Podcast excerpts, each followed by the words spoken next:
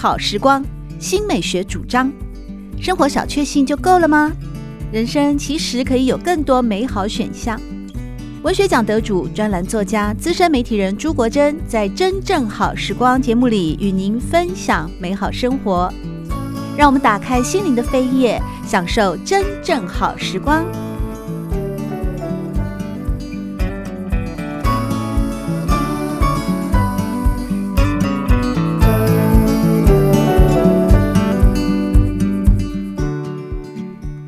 用心去活，生命的十五堂必修课当中，也有一堂是关系的功课。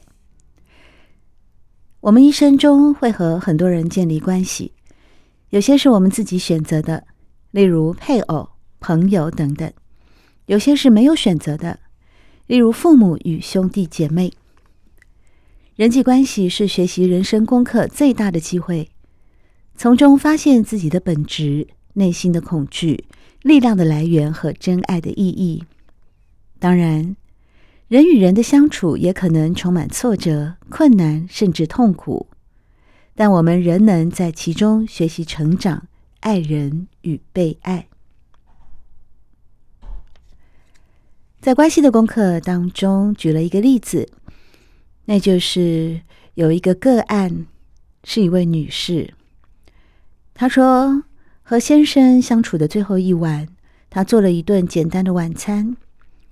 夫妻俩在饭后一起看电视。大概九点多，丈夫说他胃里不太舒服，吃了一颗制酸剂。过一会儿就说想早点睡觉。她跟丈夫道了晚安，表示晚一点会进去睡，希望他明早醒来胃就好了。一个半小时之后，她到了卧室，发现丈夫睡得很熟。但是隔天早上，他一醒来就觉得不太对劲。他说：“他就是感觉得出来。”探身过去，发现先生已经走了，睡梦中死于心脏病，享年四十四岁。这个心痛的经验让他学会珍惜感情、时间和周围的人。他说：“凯文走后，我回顾我们的生活，每件事都变得那么不同。”那竟然是我们最后的吻别，最后的晚餐，最后的假期，最后的拥抱，最后在一起笑。然而，每一段感情呢，其实都会有最后。我希望将来回顾每一个最后时，能够告诉自己，我已经用心做到最好了。而凯文就像是上帝给我的礼物，但是只能让我保有一段时间。不久，他就收回了。我周遭的每个人又何尝不是如此呢？想到这一点，让我就更用心的看待和人相处的每一刻。没有一种关系是不重要或偶然的。人与人的每一次接触，不论是和配偶或陌生的接线生，不论久或者是深浅。不论是正面、平淡，或是痛苦，都是有意义的。在上帝伟大的计划里，每一种接触都是重要的。即使是和路上的陌生人最微不足道的接触，都可能让你对自己产生新的了解。和你接触的每个人都有可能将你带到喜乐的境地，或带往痛苦与挣扎。在你最意想不到的时候，带给你丰富的情感体会。人们对爱情有太多的期待，期待治疗、快乐、情感、安全、友谊、满足、伴侣，甚至希望爱情能解决问题，帮助自己走出沮丧，带来无上的快乐。人们对爱情的期待格外严苛，以为有了爱情就能永远快乐。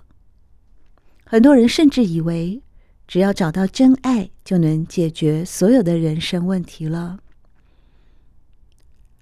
爱情是美好的，让人期待又怕受伤害，让人感觉到独特、完美而圆满。但如果你以为爱情可以解决一切问题，就大错特错了。这是童话式的想法。当然，很多人会怀着童话的憧憬，是很正常的。我们在成长过程中听了太多童话故事，以为只要找到白马王子或灰姑娘，人生就能完整圆满，以为每一只青蛙都应该变成王子，以为在找到真爱以前，每个人都是不完整的一半，是未完成的拼图。童话式的思考诚然奇妙有趣，也有它存在的意义，但太多童话思考会让人变得不负责任。伊丽莎白医师指的是让自己快乐成长，解决事业与家庭问题，面对所有人生问题的责任，而不是一心期待某个人出现了就能带来圆满、完整与快乐。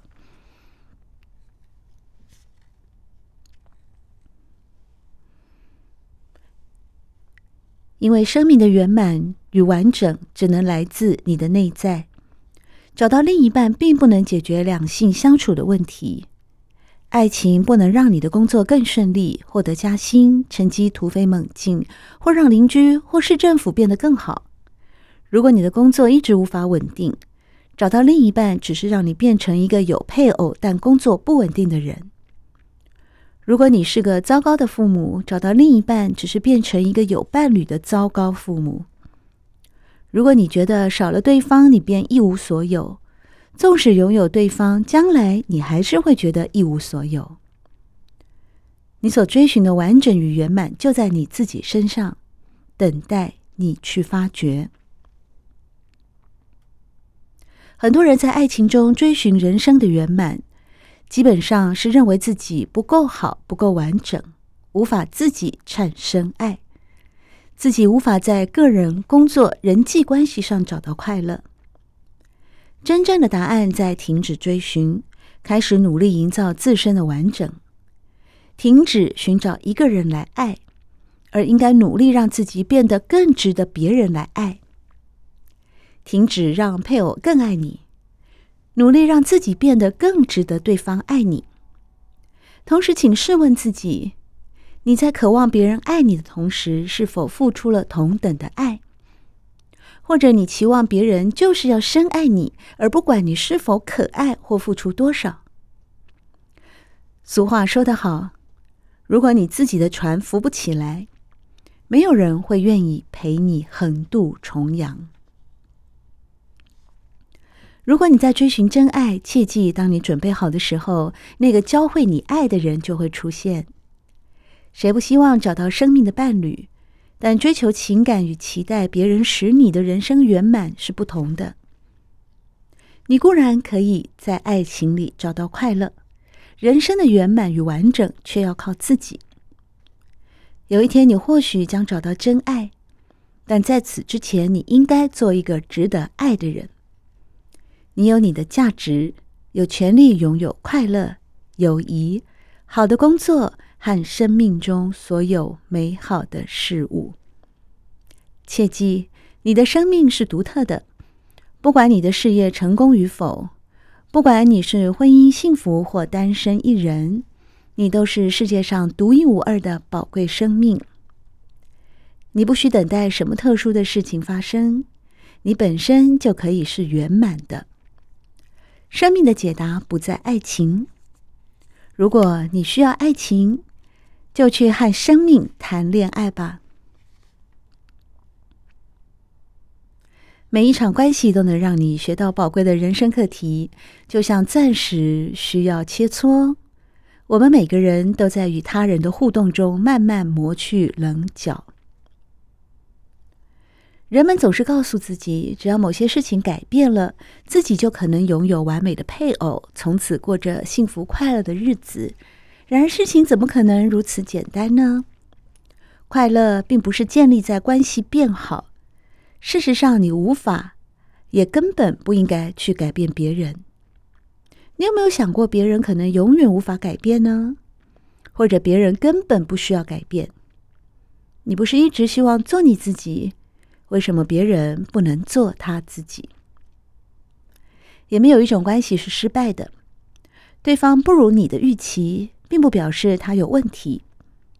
每一种关系都是相互的。你自身的性格会映照在对方身上。所谓同类相聚，受你吸引的人必然拥有和你相似的某些特质。解决问题的方法。并不是把问题推给对方，或者是请别人改变。问题永远都在自己的身上，命运是自己创造的。我们应该从问题里学习成长。尤其在婚姻关系里面，人们往往不去思考如何面对问题，却是急着抛弃配偶。其实，配偶是一面可贵的镜子，可以让自己看清楚自己和自己的问题。当然，这并不表示应该承受不合理的对待。伊丽莎白医师只是要强调，在抛开伴侣以前，先探讨问题究竟在对方的身上，两人的关系还是自己的身上。人们之所以留在痛苦的关系里面，通常有两种理由：第一，希望对方会改变；第二，我们一向都被教导，所有的情感都能有好的结局。你是不是常听到有人明明因为合不来而分开，后来却又重新在一起呢？或是男人已经表明不会定下来，女人还是一再的回到他的身边？如果你要的是安定的感情，为什么不肯放弃一个无法安定的人？为什么一再期望枯井能生水？一个人重复在失败的关系中挣扎，就好比到五金店想要买牛奶，就算你找遍了整间店，也不可能找到的。如果你要的是爱，温柔体贴，而对方显然无法给你，你就应该下定决心，另外找寻你的春天，不要任由别人轻忽你的爱、你的心、你的温柔，也不要听任旧的定义框限住现在的生活。改写定义的方式是先学习尊重自己和别人，在用过的袋子上录下今天的声音，你会找到属于你的爱的定义，学会互相尊重、珍惜。付出真心的爱与关怀，当然，对待自己也应该是一样的态度。总之，什么是爱，由赖你自己去建立定义。如果你能够抛开对未来的幻想和对事物的执着，抛开心机与算计，爱自然会长出自己的生命。爱会顺着他想去的地方去，而不是按照你的指引。其实人一向不太能指挥爱的生灭，放开手，爱会引领你走到你从未想象的美好境界。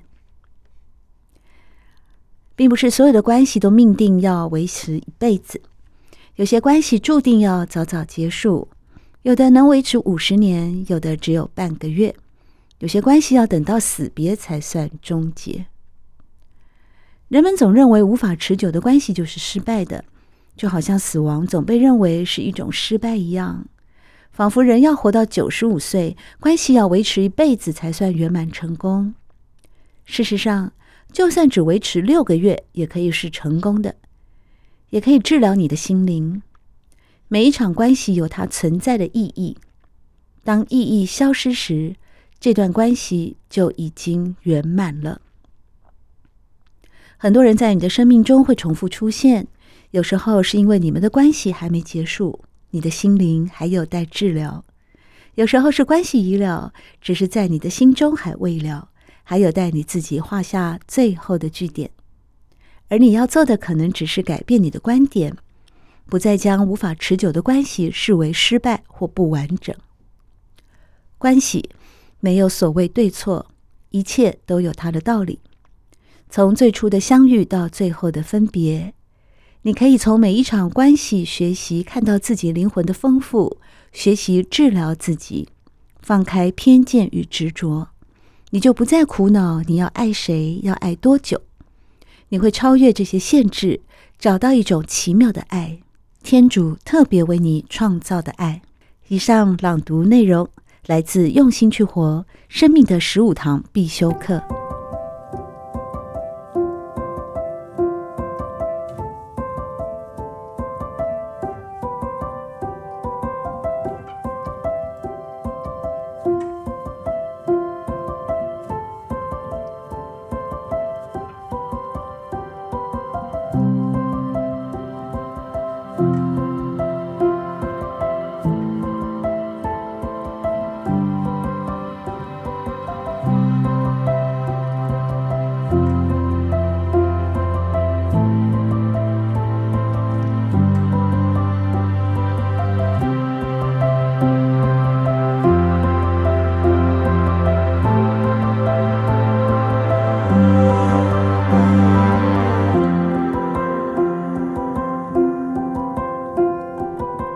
心去活，生命的十五堂必修课，我们来到最后一课。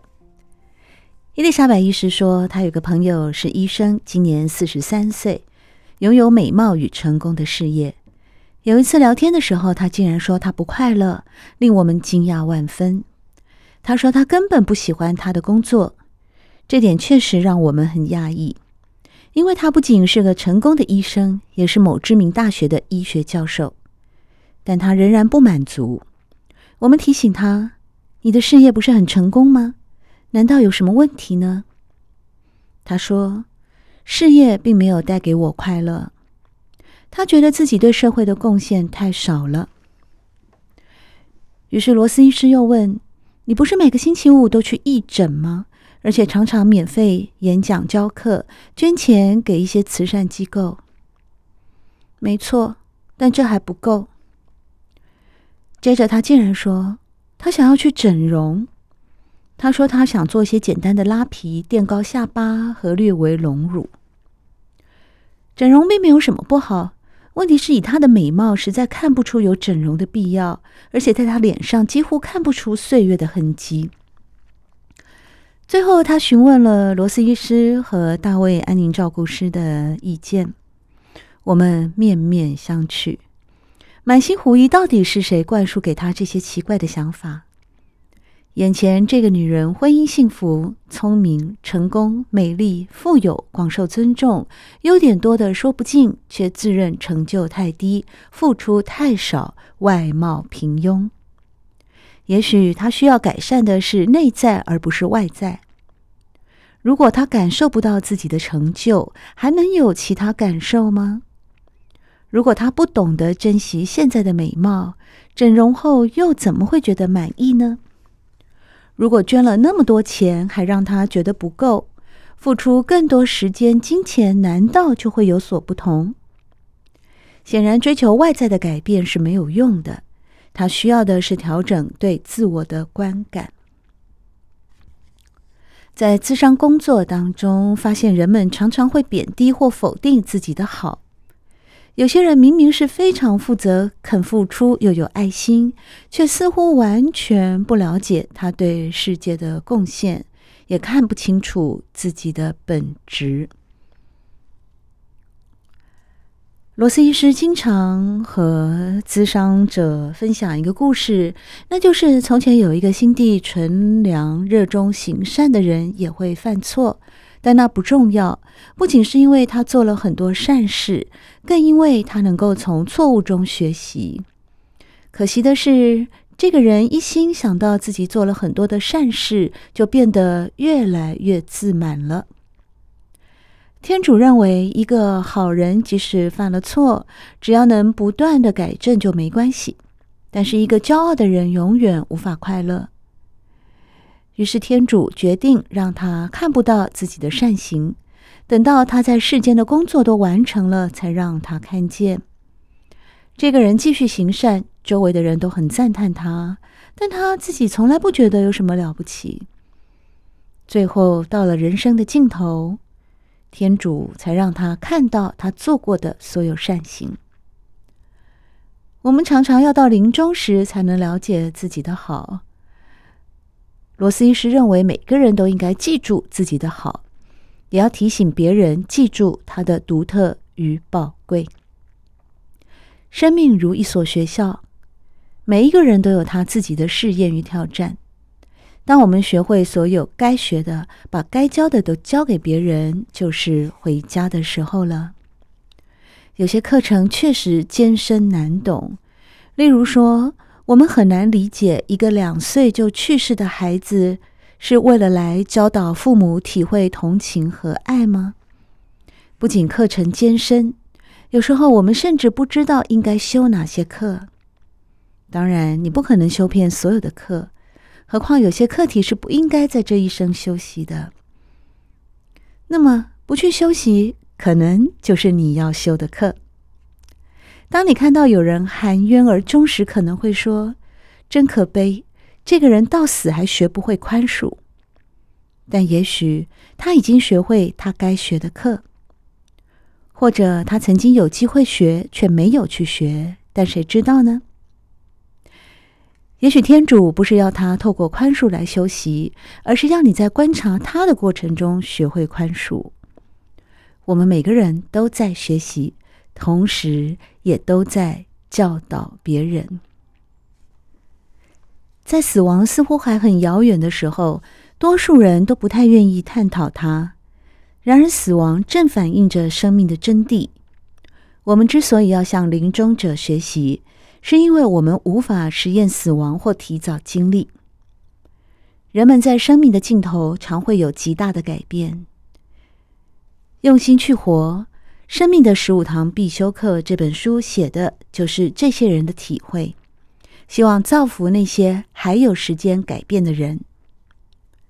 临终的人教给我们很多课题，其中，最让人讶异的是，生命并不是在得知将死时便结束了，反而从那一刻才开始。因为当你承认死亡的事实时，你同时必须认清生命的真相。你发现你还活着，你现在必须把握住生命，而且只有现在可以把握。临终的人教导给我们的最重要课题是：每一天都应该充分的活着。你有多久不曾凝神欣赏大海，嗅闻早晨的清新，抚摸婴孩的柔发，真正享受食物之美，赤足在草地上行走，凝望蓝空？你不知道是不是还能拥有这些经验？每次听到临终的人说多么希望再看一次星星，再凝视一次海洋，总会让我觉得心头一震。很多人住在海的附近，却从来不曾去看一眼。每个晚上，星星就在我们头顶，但谁曾抬头看一看呢？谁真正用心去品尝、触摸生命，去观看、感受平凡事物的不平凡？有人说，每当一个婴儿诞生时，上帝便决定世界将继续运转下去。同样的。每天早上你一睁开眼，就表示上帝又给了你一天的机会去体验生命。然而，你真正用心体验每一天吗？人的一生只有一次，你再也不会扮演同样的角色，经验同样的经验。即使再来一次，你的世界不会完全一样，你不会有同样的父母、小孩、家人、朋友。地球也不会是同样的面貌。千万不要等到最后一次的机会去看海洋、天空、星星、家人。现在就睁大眼睛看吧。以上朗读内容来自于《用心去活：生命的十五堂必修课》，作者是精神科医师、医学博士，也是国际知名的生死学大师伊丽莎白·库伯勒罗斯。以及安宁照护师，帮助过数百位男女临终病患，同时著作等身的大卫·凯斯勒。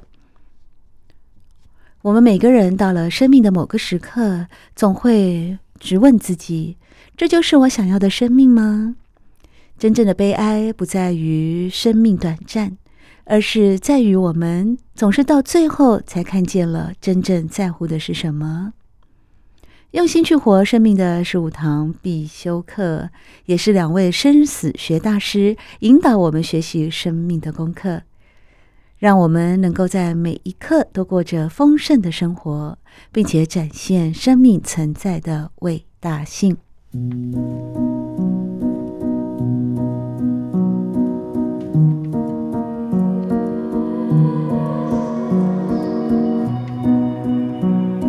真正好时光，每个星期六早上八点钟到九点钟，在汉声广播电台全国联播网播出。节目在广播频道播出之后，也会上传到汉声广播电台的官网。在官网当中，您可以在经典回放的单元里搜寻“真正好时光”，随时收听到国珍为各位制作的精彩内容。